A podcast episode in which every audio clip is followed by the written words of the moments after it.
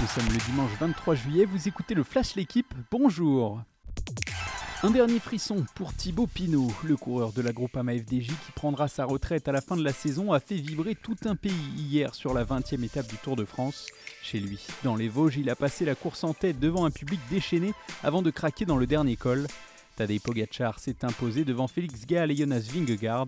Sauf énorme chute sur la dernière étape, le maillot jaune danois remportera ce dimanche son deuxième Tour de France consécutif. L'aventure commence aujourd'hui pour l'équipe de France. Les Bleus d'Hervé Renard affrontent la Jamaïque à midi pour leur entrée en lice dans la Coupe du Monde disputée en Océanie. À Sydney, devant 38 000 spectateurs, les tricolores devront se méfier d'une équipe athlétique en face.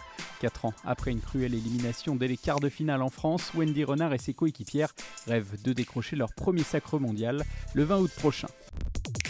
Trois jours après Benjamin Mendy à Lorient, un autre champion du monde 2018 a fait son retour dans le championnat de France. Samuel Umtiti s'est engagé hier avec Lille. Le défenseur central, libre depuis son départ du FC Barcelone, a signé pour deux saisons au LOSC dans le but d'apporter toute son expérience. Un autre international français a changé de club. Moussa Diaby a officiellement rejoint Aston Villa en provenance du Bayer Leverkusen pour 50 millions d'euros avec bonus. Le roi de la Formule 1 est de retour. Lewis Hamilton a mis fin à près de deux années de disette en signant hier la 104e pole position de sa carrière, nouveau record. À Budapest, pour le Grand Prix de Hongrie, le Britannique a devancé son rival Max Verstappen de 3 millièmes de seconde. Il tentera cet après-midi à partir de 15h de s'imposer une neuvième fois sur cette piste qu'il adore. Lando Norris s'élancera juste derrière les deux stars. Déception côté français puisqu'Esteban Ocon a signé le 12e temps et Pierre Gasly le 15e.